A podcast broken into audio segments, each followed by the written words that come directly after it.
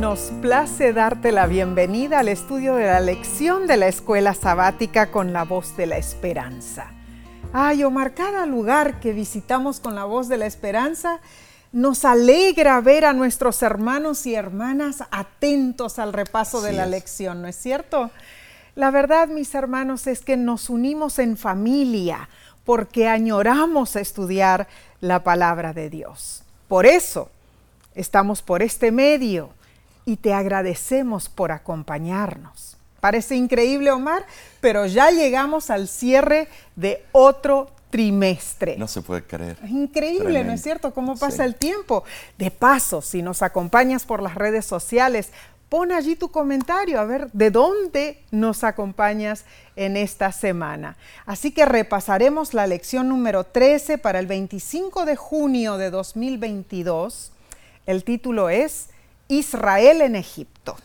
Tremendo. La oración es importante para nuestro estudio, así como claro que sí. ha sido todo el trimestre. Eh, cada oración debe alabar a Dios, agradecerle por sus mercedes y pedirle ayuda. Amén. ¿Qué te parece?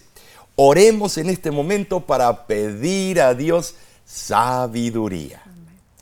Padre que moras en los cielos, es un alto placer eh, poder estudiar juntos con nuestros amigos y amigas la santa palabra de Dios. Estudiar la escuela sabática, la lección es de verdad eh, una alegría. En forma mancomunada estamos opinando, estudiando y dejando que el Espíritu Santo tome control del estudio. Gracias Padre Celestial, que todo lo que digamos y hagamos sea para honra y gloria tuya. En el nombre de Cristo Jesús. Amén. Amén. El texto de esta semana se encuentra en Génesis capítulo 47, versículo 27. Y dice así, así habitó Israel en la tierra de Egipto, en la tierra de Gosén, y tomaron posesión de ella, y se aumentaron, y se multiplicaron en gran manera. Bueno, eh, la verdad que puedo entender este versículo porque nosotros los latinos también sabemos multiplicarnos, ¿no es cierto? la familia de Jacob vivía en una región fértil de Egipto y era ampliamente abastecida por José. Estaba todo planeado en sí. Claro. Dios tenía todo en su lugar, el rompecabezas. Seguro que sí. No es de asombrarse de que disfrutaran de prosperidad. Acumularon riquezas y también hubo un rápido aumento de la población familiar. Eh, eran muy fértiles. Bueno, es que así comenzó el cumplimiento de la promesa hecha por Dios a Jacob en Berseba. Bueno, en estos versículos se describen los últimos días del patriarca Jacob. Había vivido 77 años en Canaán, 20 en Padán Aram, 33 años más en Canaán y finalmente los últimos 17 en Egipto. Un total de 147 años, larga vida. Y vemos que tan pronto como llegó a Egipto, Jacob bendijo a Faraón, cumpliendo parcialmente la promesa abrahámica de ser una bendición para todas las naciones. Y más tarde, antes de morir, Jacob bendijo a los hijos de José. También bendijo a sus propios hijos e hizo impresionantes predicciones acerca de cada uno de ellos, en el contexto de las futuras doce tribus de Israel. Pero el hecho de que Israel habitó en exilio en Egipto como extraño pone el cuadro en contraposición con la esperanza de la tierra prometida. El autor de la lección menciona que aunque Génesis termina con los hijos de Israel en Egipto, las últimas palabras de José apuntan a la esperanza de otro lugar. Bueno, Génesis capítulo 50, versículo 24, registra esa última añoranza de José. Me estoy muriendo, pero ciertamente Dios os visitará y os sacará de esta tierra a la tierra de la cual juró a Abraham, a Isaac y a Jacob. Esta parte de Génesis cubre los últimos años de Jacob y José juntos. Vimos cómo Jacob salió de Canaán huyendo de la hambruna para establecerse en Egipto y allí murió, lejos de la tierra que Dios le había prometido a Abraham. Sin embargo, incluso en el escenario egipcio, la perspectiva de la tierra prometida siempre se presentaba tenuemente y la esperanza continuaba en el corazón de los primeros miembros del pueblo de Dios. Tenían profunda nostalgia. Te pregunto, ¿te ha pasado que hablando con amigos, familiares o conocidos sobre experiencias de viaje o planes de emprender un proyecto en otro país, te digan la frase, como mi tierra no hay ninguna? si bien podemos sentir nostalgia por nuestro país de origen, la nostalgia, ocurre también en escalas, bueno, más pequeñas. Hay quienes experimentan melancolía por mudarse a otra calle. Mudarse a lugares nuevos implica tener menos puntos de anclaje y algunas personas toleran esta ambigüedad en sus vidas mejor que otras. Es cierto.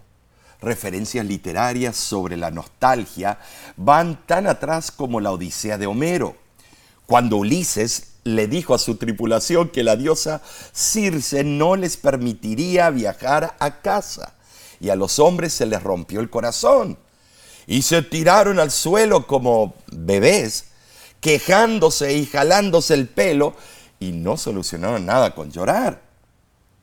Pero la terminología moderna de nostalgia fue acuñada en el siglo XVII para describir el sentir de los mercenarios suizos quienes anhelaban su tierra mientras luchaban en otras partes de Europa. La demanda por esos hombres habilidosos con la lanza pequeña y su valentía casi suicida era muy alta. Muchos querían sus servicios. Se dice que se les prohibió que cantaran canciones suizas para que la nostalgia no los abrumara y dejara inútiles. Tremendo, Mar. En el siglo XVII se consideraba la nostalgia como una enfermedad peligrosa de la que la gente podía morir. Pero la definición de nostalgia es sentimiento de pena por la lejanía, la ausencia, la privación o la pérdida de alguien o, algo. Y así, la nostalgia estaba presente en las vidas de Jacob y de José. Añoranza por volver a la tierra prometida. Esta semana estudiaremos varios puntos notables. Contestaremos preguntas como ¿Por qué permitió Dios que el hambre llevara a Jacob y su familia a Egipto? ¿No podría haberles proveído comida en Canaán? ¿Cuál fue el propósito de Dios? ¿Cuál fue el papel de Israel en Egipto, además de estar a salvo de los efectos de la hambruna? ¿Y qué podemos aprender de todas estas experiencias? Ah, mucho hemos visto en el libro de Génesis. Después de las pruebas y bendiciones de Jacob, las reuniones familiares y ceremonias, la historia llega a su fin. Bueno, Mar, en realidad así, es. así termina Génesis. Génesis comienza con el hermoso Edén y termina con un ataúd en Egipto. Sin embargo, la gran controversia continúa, hermanos. Entonces, pasemos al estudio de la lección del domingo 19 de junio, titulada Jacob llega hasta José. Génesis 46 explica en sí la mudanza de Jacob a Egipto. Y todos alguna vez nos hemos mudado. Y qué horrible. Es cierto. Empacar, o sea, llenar las cajas con nuestros eh, cachivaches o lo que sea, y luego abrir y sacar todo de vuelta. Sí. Jacob vivía en Hebrón, donde su abuelo Abraham y su padre Isaac fueron sepultados. Pero Jacob se dirigió a Egipto con corazón esperanzado. Cierto. Además de no sufrir más hambre, finalmente vería a su hijo amado José. Así fue. Imagínate tú, si eres padre o madre, volver a ver a tu hijo después de tantos años. Pero en el camino se detuvo en Berseba, en la frontera meri- meridional de Canaán, donde Abraham e Isaac habían erigido altares a Jehová. Jacob ofreció sacrificios a Dios por las mercedes que había recibido. Dio ofrendas de gratitud por poder reencontrarse con José.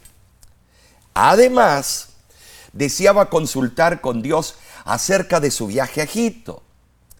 Allí, Jacob se encomendó junto con su familia al cuidado de Dios. Es que tener la aprobación de Dios era perentorio en la mente del patriarca. Y Dios expresó su aprobación y le dio promesas alentadoras. Como en antaño, cuando Jacob salió a Padán Aram, ahora yendo a Egipto, él recibió la seguridad de que Dios iría con él, que era válida la promesa divina acerca de, de su posteridad y que el traslado al extraño país de Egipto no significaría el abandono permanente de la tierra prometida. Omar, Dios le prometió que lo haría volver.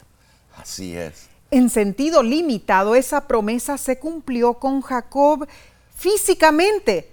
¿Cuándo? Cuando regresaron su cuerpo a Canaán para su sepultura.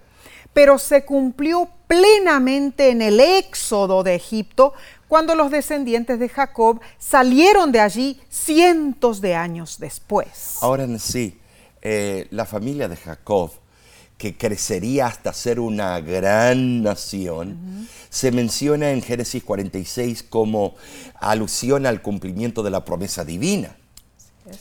La lista incluye a los hijos de Israel y también al patriarca, además de José con sus dos hijos.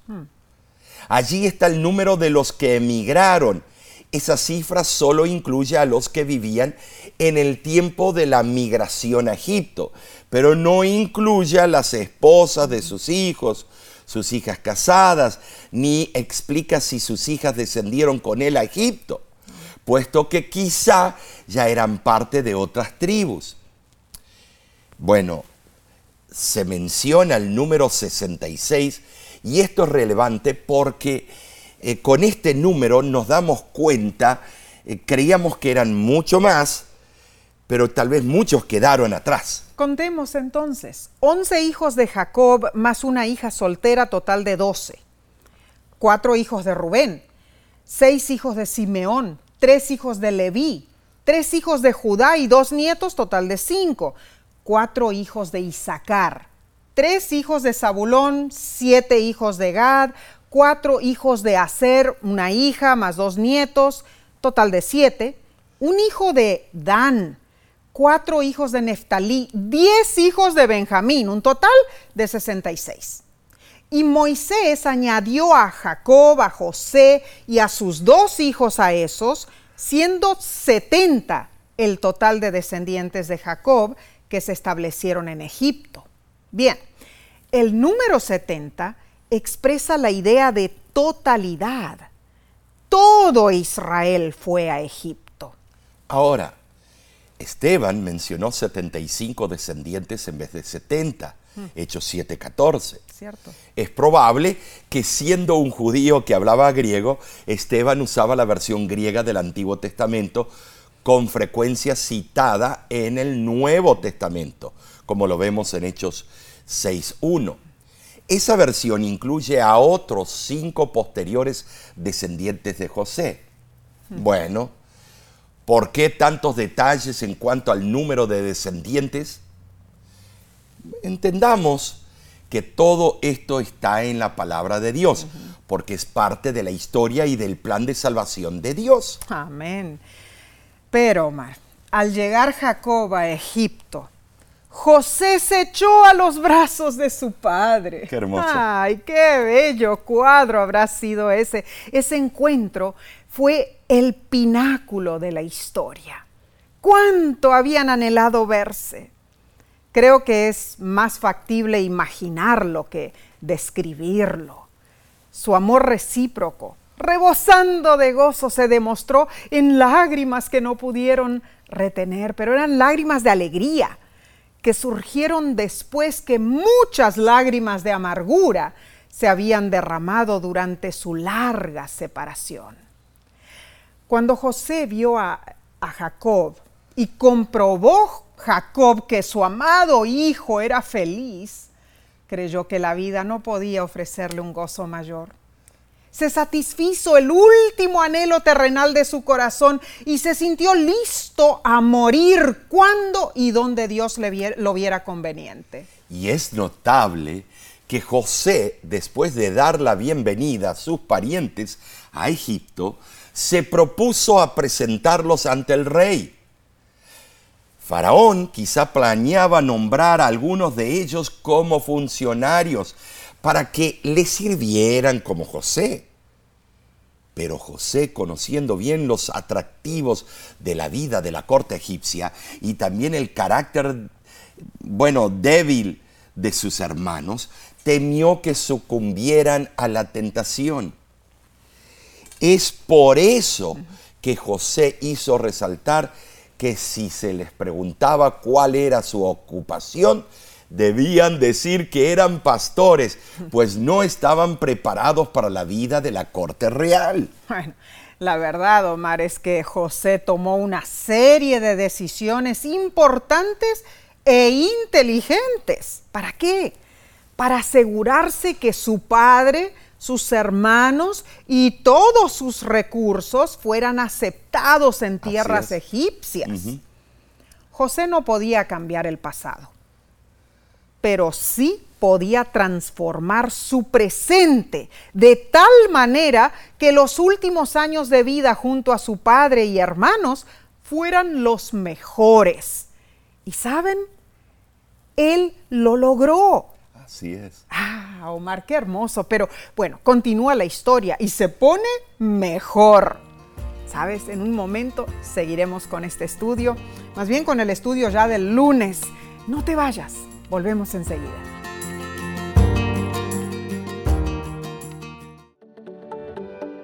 En nuestra aplicación puedes encontrar más contenido como este que te ayudará en tu vida espiritual.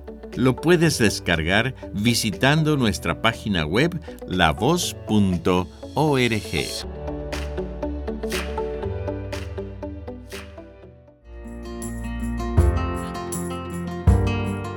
Somos bendecidos al estudiar esta última lección del trimestre. Gracias por acompañarnos. Pasemos a la parte del lunes 20 de junio titulada Jacob se asienta en Egipto. Eh, te tienes que imaginar de esta manera.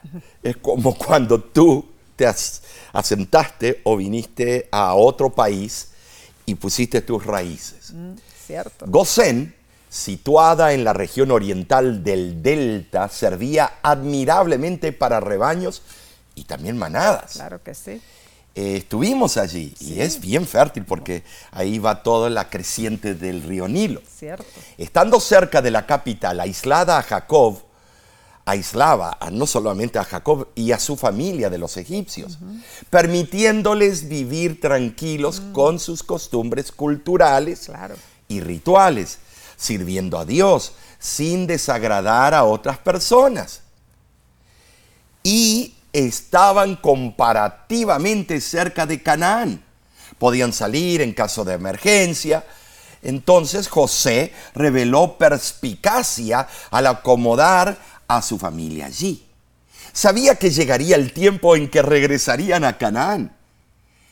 Pero el relato bíblico dice que para los egipcios era abominación mezclarse con pastores de ovejas, o sea, la chusma. Quizá esa fue una explicación de Moisés el historiador para aclarar el proceder de José. Bueno, sí, si sus hermanos expresaban su deseo de ocuparse como pastores, quizá Faraón los establecería en la región de Gosén, la cual los aislaría del valle del Nilo. Ahí está, ahí está. La justipreciación de Moisés sobre la actitud de los egipcios con los pastores se corroboró posteriormente por escritores griegos como Herodoto, por Josefo y por representaciones gráficas en pinturas y altos relieves. Los pastores eran representados como seres miserables, sucios, desnudos, hambrientos y muchas veces lisiados o deformados. Mm. Casi nada en sí. Eh, eh, eh, se nota el racismo, mm. se nota cómo era, no solamente en tipos modernos, lo que nos hacen o, a, diferentes culturas. en aquel tiempo era bien marcado. Mm. Ahora, José primeramente presentó a cinco de sus hermanos ante Faraón habían venido para estar un tiempo en Egipto, no para establecerse allí. Uh, pero pues, se quedaron. Bueno, no había pastos para sus rebaños en Canaán debido a la sequía. El rey autorizó a José a dar a su familia una morada en la mejor parte del país, la tierra de, de Gosén. Pero es notable la astucia de Faraón, Omar porque él no quería que la familia de José fuera menesterosa en Egipto. O sea, él no buscaba aquellos que andaban mendigando, ¿no es cierto? Así que les preguntó en cuanto a su oficio. Y cuando ellos le informaron que eran pastores de ovejas, el rey sugirió a sus súbditos que pusieran a los hermanos de José como mayorales del ganado real. Una vez que se les dio el permiso para establecer a su familia en, en Gosén, José presentó a su padre delante del faraón, es decir, lo que habrá sido esa, esa secuencia de eventos. Ah, ay, el, nerviosismo, estar delante del máximo monarca de la tierra.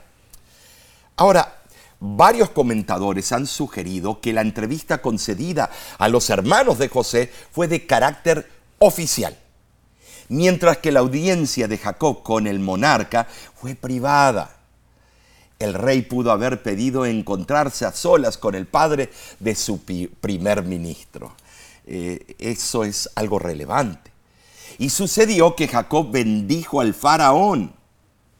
Bueno, sí, al bendecirlo, el faraón entendía muy bien eso, porque las culturas eh, del Medio Oriente eh, hasta el día de hoy lo hacen.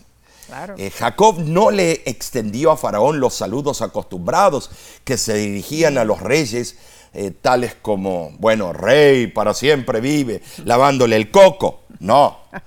Consciente de su dignidad como profeta de Jehová, Jacob pronunció sobre el monarca una bendición celestial. Qué audacia, ¿no? Mm. Tremendo. Mm.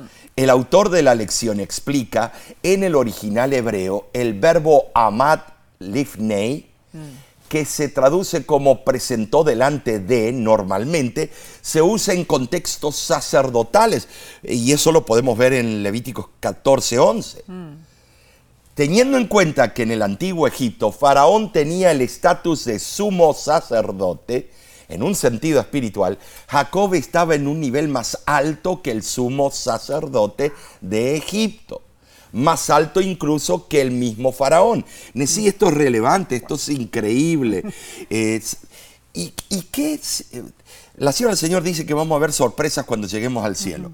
¿Qué si ese faraón que conoció la verdad lo vemos en el cielo? Bueno, es puro suposición. Bueno, todo esto es muy impactante.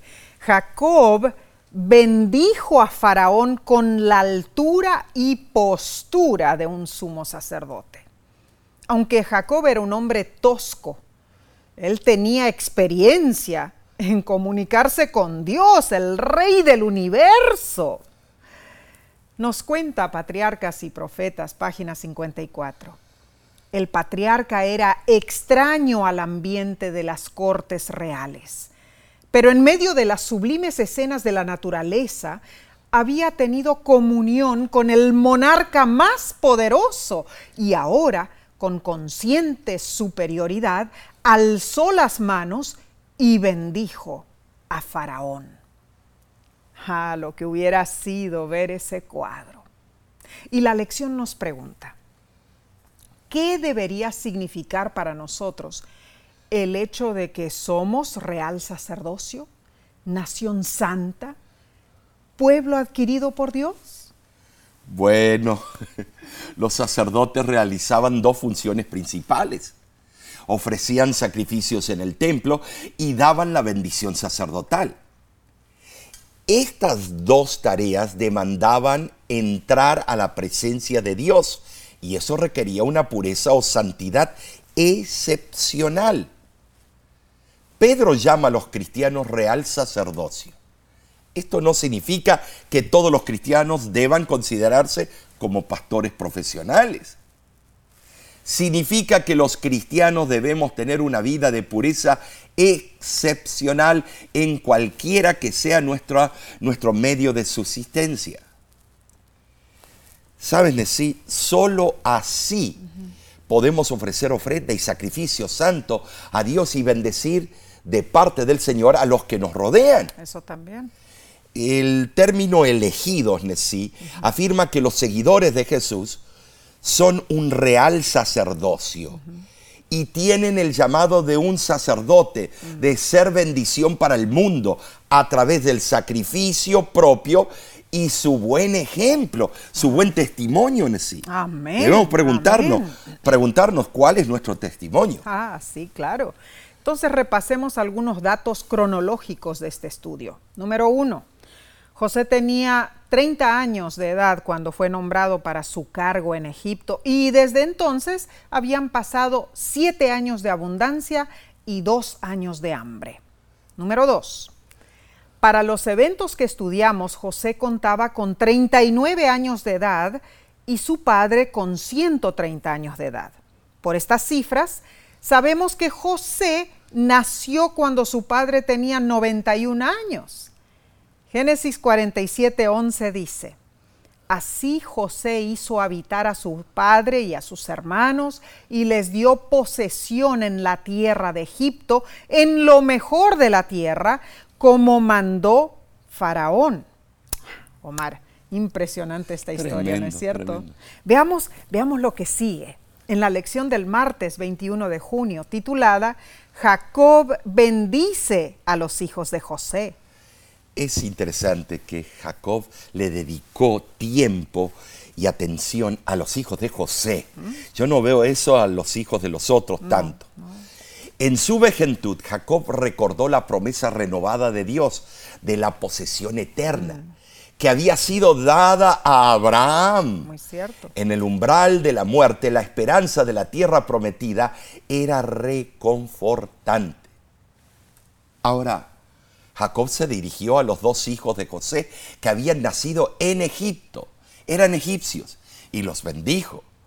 Los dos hijos de José, Manasés y Efraín, fueron los únicos nietos que Jacob bendijo y los llamó hijos suyos. Esto es relevante. Eh, en sí yo lo veo eh, no represalia, pero sí un castigo a, a los otros o una reprensión a los otros hijos que le mintieron a su padre. Así los elevó del estado de nietos al estado de hijos. Esto es impresionante. En Génesis 48 vemos la fidelidad de Dios hacia su pueblo naciente, o sea, los hijos de Jacob. En esos días cruciales, en primer lugar, José y sus hijos visitaron al patriarca enfermo. En segundo lugar, Jacob repitió la promesa de Dios y adoptó a Efraín y Manasés. En tercer lugar, le informó a José la ubicación del sepulcro de su madre. En cuarto lugar, Jacob bendijo a Efraín y Manasés, prefiriendo al menor sobre el mayor. Y en quinto lugar, y finalmente, Jacob profetizó su regreso a Canaán. Cuando supo que su padre estaba enfermo, José se movió con premura, tomó a sus dos hijos, Manasés y Efraín, y se apresuró a ver a su padre en Gosén. Jacob, con ojos debilitados por la vejez, pidió que sus nietos vinieran donde él. Los besó y los abrazó. Nesí con emoción. Eh, e- eso habrá sido impresionante. Le dijo a José lo siguiente. No pensaba yo ver más tu rostro y Dios me ha dejado ver también a tu descendencia. Hermoso. Es, es increíble. Y José se inclinó a tierra delante de su padre. Notable porque José por años fue alto funcionario de Egipto y no había tenido contacto con su padre por mucho tiempo. Cierto es. Sin embargo, no había disminuido el respeto que él tenía hacia su padre. Con referencia filial y comprendiendo que su padre hablaba por revelación, tomó a sus dos hijos del regazo de Jacob, donde habían sido abrazados con cariño por su abuelo. Ay, bueno, ¿y- ¿y, Hermoso. qué pasó entonces? José puso a Efraín, el menor, a su mano derecha Interesante. y a Manasés, el mayor, a su izquierda. ¿Para qué? Eso fue para que Efraín estuviera a la izquierda de Jacob y Manasés a la derecha de su abuelo.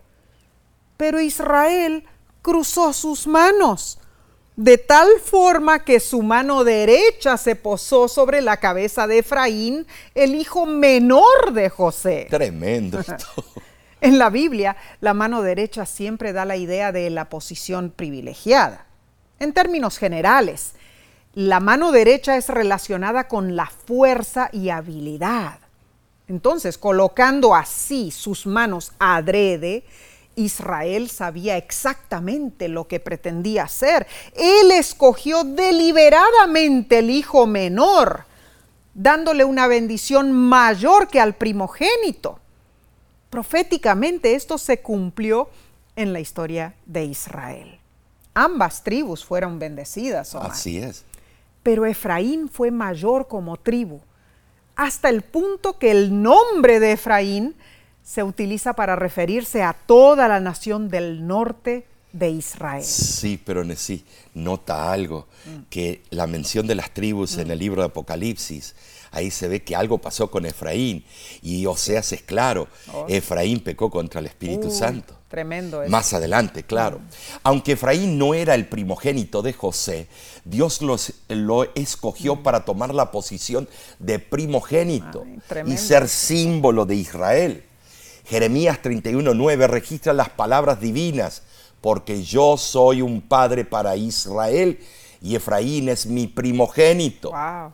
Y así, mediante la imposición de manos, Israel transfirió la bendición divina a José por medio de sus hijos. Dios había prometido el aumento de su simiente y Canaán como su posesión. Y Jacob se sintió justificado en conceder a Efraín y Manasés una parte en la herencia prometida, igual a la de sus propios hijos. Qué bofetada habrá sido para el resto. Tremendo. Así José dis- disfrutaría de una doble porción. Bueno, la adopción de sus dos hijos colocó a José en el puesto de primogénito en lo que respecta a la herencia. En la bendición designada a José, a Efraín y Manasés, Jacob se refirió específicamente a quién más? A José recordó las bendiciones recibidas de Dios y afirmó que Él lo había librado de todo mal. Al mencionar todas las experiencias donde Dios convirtió el mal en bien, Jacob expresó su esperanza de que no solo Dios cuidaría de sus nietos y de José, sino que también pensó, pensó en el futuro, cuando sus descendientes volverían, bueno, a Canaán. Bueno, en medio de todo lo sucedido, Jacob mantuvo su fe viva en las promesas de Dios. Dios, quien le había dicho a través de Abraham, y serán benditas en ti todas las familias de la tierra, Génesis 12.3. Esta historia, Omar, es increíble en realidad. Vemos que Dios eligió a Efraín como su primogénito, ¿no es cierto? Así es. Y después Efraín pecó. Oh, sí. Bueno. Lo vemos en Oseas. Bueno, Efraín es dado a ídolos. bueno. Déjalo. Pero en esta circunstancia, él fue elegido Claro. por Dios. Tenía una ahí gran vemos, ahí vemos. responsabilidad. sa- salvo no siempre es salvo, Mar, porque fue elegido por Dios, pero ahí él mismo decidió caer, ¿no es cierto? Pero bueno, ese es otro tema. La, la lección nos pregunta, ¿cómo hemos nosotros recibido la bendición? O sea, de ser también benditas todas las, las familias de la tierra a través de nosotros. Las palabras de Génesis 12.3 fueron repetidas por el apóstol Pedro en Hechos 3:25. Vosotros sois los hijos de los profetas y del pacto que Dios hizo con nuestros padres, diciendo a Abraham, en tu simiente serán benditas todas las familias de la tierra. Nosotros somos parte de la simiente de la fe en Jesucristo. Nosotros somos bendecidos como el creyente Abraham. Somos redimidos por la poderosa obra de Cristo en la cruz, pues Él pagó por nuestros pecados y nos justificó ante el Padre para darle gloria eternamente. Alabado sea nuestro Salvador por regalarnos la salvación. Entonces seguiremos con este cautivante estudio en unos pocos segundos. No te vayas. Volvemos en unos momentos.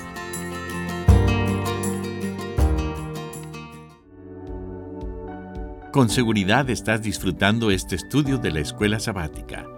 Te invitamos a buscarlo en formato de video por nuestro canal de YouTube. Lo puedes encontrar en youtube.com diagonal La Voz de la Esperanza.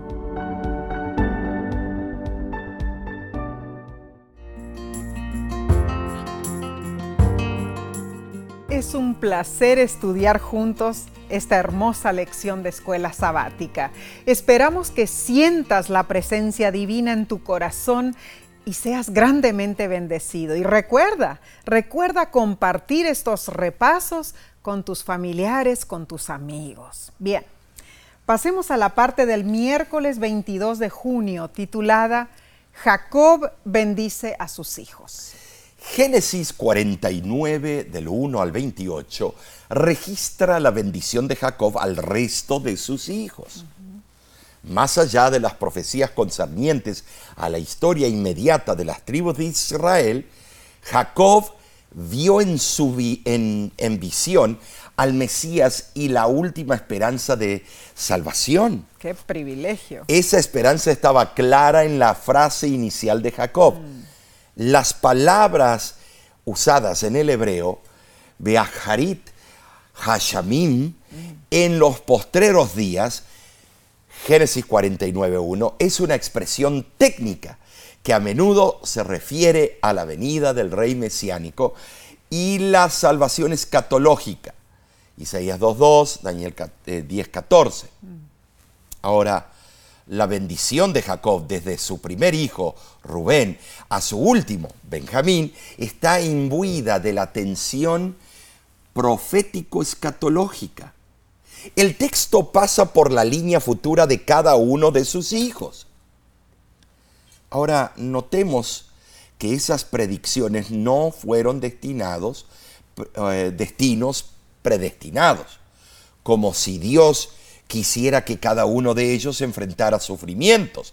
Más bien, fueron expresiones de lo que producirían sus caracteres y los caracteres de sus hijos.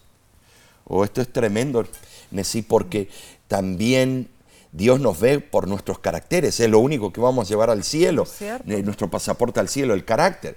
Por ejemplo, el hecho de que Dios sepa que alguien matará a un hombre inocente es radicalmente diferente a que Dios haya querido que el asesino lo haga. Eso es muy cierto, María. Muy diferente. Ahora, vemos a Jacob ya avejentado, eh, que manda a traer a sus hijos para bendecirlos. Ah, yo recuerdo, Mar, que en mi infancia y adolescencia también, en el norte de Brasil era muy común ver la linda costumbre que cada vez que un hijo sale de su casa, va con su madre o padre y le pide, a benção mãe, a pai. Y ellos respondes, responden, Dios te abençoe, filho. Yo sé que también en la República Dominicana se acostumbra lo mismo y dicen, Sion papi, mami, Sion tía, abuelo. Y dicha persona responde, Dios te bendiga, hijo. Se acostumbra en otros países, como Venezuela, Colombia y Puerto Rico. La palabra bendecir es una forma de, de manifestar la gracia divina en favor de alguien. Entonces, hermanos, cuando nosotros bendecimos a nuestros hijos, desatamos sobre ellos la, la, cobertura divina de Dios y su mano obra en favor de ellos por medio de esa bendición. Es un privilegio como padres bendecir a nuestros hijos. Y asimismo es un maravilloso regalo recibir también la bendición de nuestros padres, ¿verdad? Qué hermosa costumbre. Así hicieron los patriarcas bíblicos como Abraham, Isaac y Jacob. Bien dice Proverbios 17:6. Corona de los ancianos son los hijos de los hijos, y la gloria de los hijos son sus padres. Y ahora, en la tierra de Gosén, en Egipto, Jacob, con todos sus hijos presentes, comenzó su bendición patriarcal con su primogénito Rubén. Siguió con Simeón y Leví. Y en cuarto lugar se dirigió a Judá. En la bendición a Judá, Jacob mencionó una profecía muy importante. sí, entonces relevante.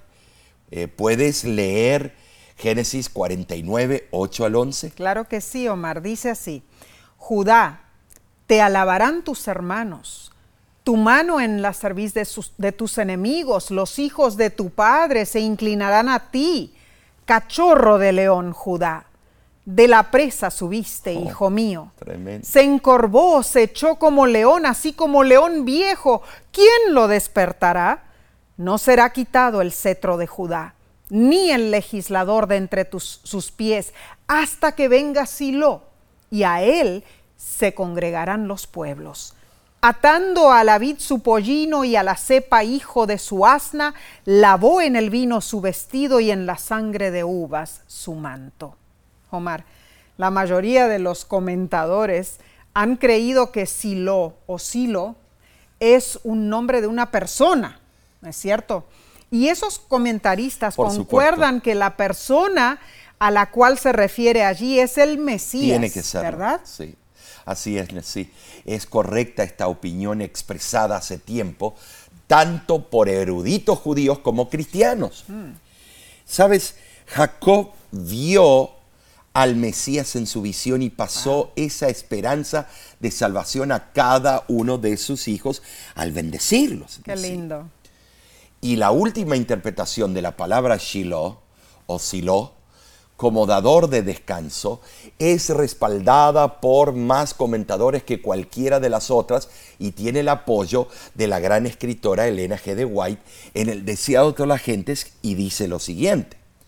El león, rey de la selva, es símbolo apropiado de la tribu de la cual descendió David y del hijo de David, Silo, el verdadero león de la tribu de Judá ante quien todos los poderes se inclinarán finalmente y a quien todas las naciones rendirán homenaje. Entonces, entendemos claramente que Silo es Mesías, o sea, el Mesías, quien en la profecía de Jacob había de tomar las prerrogativas reales de Judá como jefe de Israel, y ante el cual se congregarían y adorarían todas las naciones. Amén. Gloria a Dios. Y esto nos incluye a nosotros. es. Es nuestro privilegio rendir homenaje a Cristo Jesús ahora y en todo momento, hermanos. En el Nuevo Testamento el apóstol Pablo lo repite en Filipenses 2.10, donde dice, en el nombre de Jesús se doble toda rodilla de los que están en los cielos y en la tierra y debajo de la tierra. Amén y amén. Que todo lo que respira alabe al Señor. Ay, Omar, entonces sigamos con este bendecido estudio.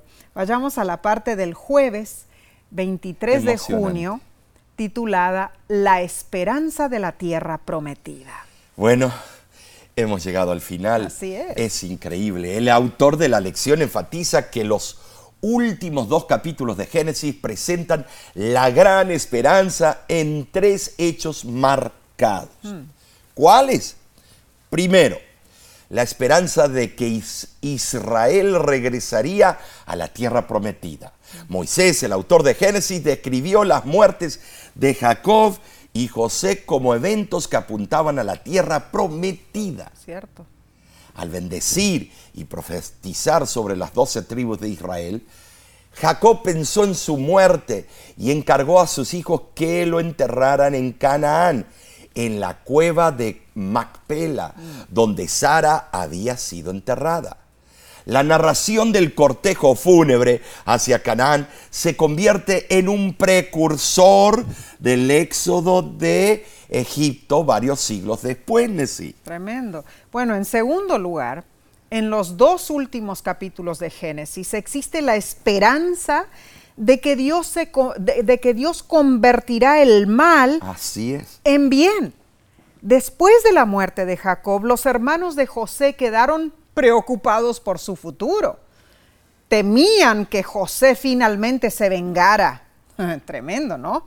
Se presentaron delante de José y se postraron ante él, ofreciendo ser sus siervos. Un escenario que recuerda los sueños proféticos de José, ¿no es cierto? Así es. Pero José los tranquilizó y les dijo, no tengan miedo, porque lo que pensaron mal contra él, Dios lo encaminó a bien. Génesis 50, 20. Dios cambió el curso de los acontecimientos hacia la salvación. Esto significa que incluso a pesar de todos los fracasos humanos, la providencia de Dios siempre prevalece. Y en tercer lugar, en los dos últimos capítulos de Génesis, existe la esperanza de que Dios salvará a la humanidad. Ahora, la historia de la muerte de José va más allá de su fallecimiento. Curiosamente, José no ordenó que enterraran sus huesos, más bien señaló hacia el futuro. Dijo, Dios ciertamente os visitará y haréis llevar de aquí mis huesos. Génesis 50, 25. Eh, se veía el don de profecía en José. Él estaba profetizando. Así lo hicieron. Muchos años después, obedeciendo su mandato, la esperanza de la tierra prometida es un precursor de la máxima esperanza de salvación, de restauración, de una nueva Jerusalén en un cielo nuevo y una tierra nueva. Es nuestra máxima esperanza asegurada por la muerte de Silo, el Mesías. Notemos, notemos que la vida de José ilustra la vida de Cristo.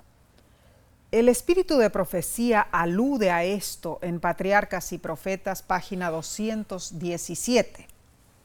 Así como José fue vendido a los paganos por sus propios hermanos, Cristo fue vendido a sus más acérrimos enemigos por uno de sus discípulos. José fue acusado falsamente y encarcelado por su virtud. Asimismo, Cristo fue menospreciado y rechazado porque su vida justa y abnegada fue una reprensión al pecado, y aunque no fue culpable de ningún mal, fue condenado por el testimonio de falsos testigos. Y la paciencia y la mansedumbre de José bajo la injusticia y la opresión, el perdón que otorgó espontáneamente y su noble benevolencia hacia sus hermanos inhumanos representan la paciencia sin quejas del Salvador en medio de la malicia y el abuso de los impíos y su perdón que otorgó no solo a sus asesinos, sino también a todos los que vienen a Él confesando sus pecados y buscando perdón. Tremenda cita que compara la vida de José y la vida de Cristo. Ahora, sí, repasemos la lección de esta semana. Bien. vimos el emocionante reencuentro de José con su padre Jacob. Sí fue. Además, aprendimos la estrategia que usó José para presentar a su familia frente al faraón sí, y cómo logró que se le diera la mejor tierra de Egipto.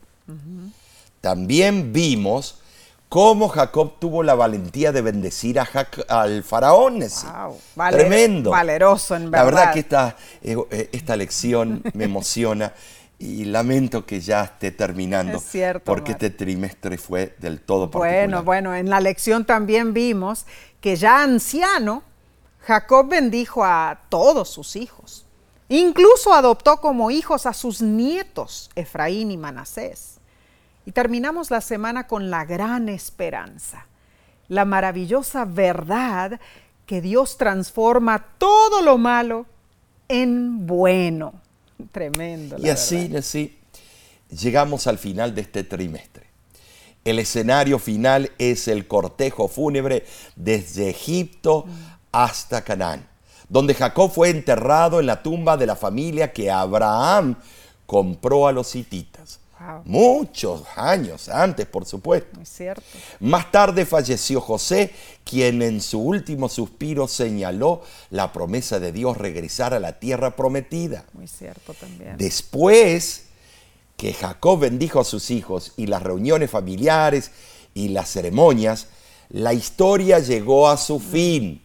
Tremendo, Mar. Génesis comienza con el hermoso jardín del Edén y termina con un ataúd en Egipto. Lo volvemos a decir. Así es. Aunque las últimas palabras del libro de Génesis resuenan con la muerte, son palabras que apuntan al futuro redentor, Amén. anticipan el regreso a la tierra prometida en términos que hacen eco a las primeras palabras del Génesis en la creación. Tremendo. El principio teológico subyacente eh, en, en este estudio del Génesis sí es, es extraordinario. Es que Dios convierte al mal, el mal, en bien. Claro que sí. Omar. Claro. Eh, eh, y eso decimos amén por eso. Nos hemos deleitado, hermanos, en aprender y estudiar a fondo el libro de Génesis. Bien, ahora llegamos al umbral del tercer trimestre del año. Y el nuevo estudio promete también grandes bendiciones, Omar. fascinante. Ah, el título general de la próxima lección es En el crisol con Cristo. Bueno, Ay, ay, ay. un crisol. ¿Qué es un crisol? Un crisol es un instrumento de laboratorio utilizado para calentar, para fundir, para quemar y calcinar sustancias. Ah, o sea que pensando en eso estará interesantísimo nuestro próximo estudio. Y te invitamos, acompáñanos la semana que viene en la primer lección que se titula El crisol del pastor. Pero también, Nesí, queremos invitar a todos.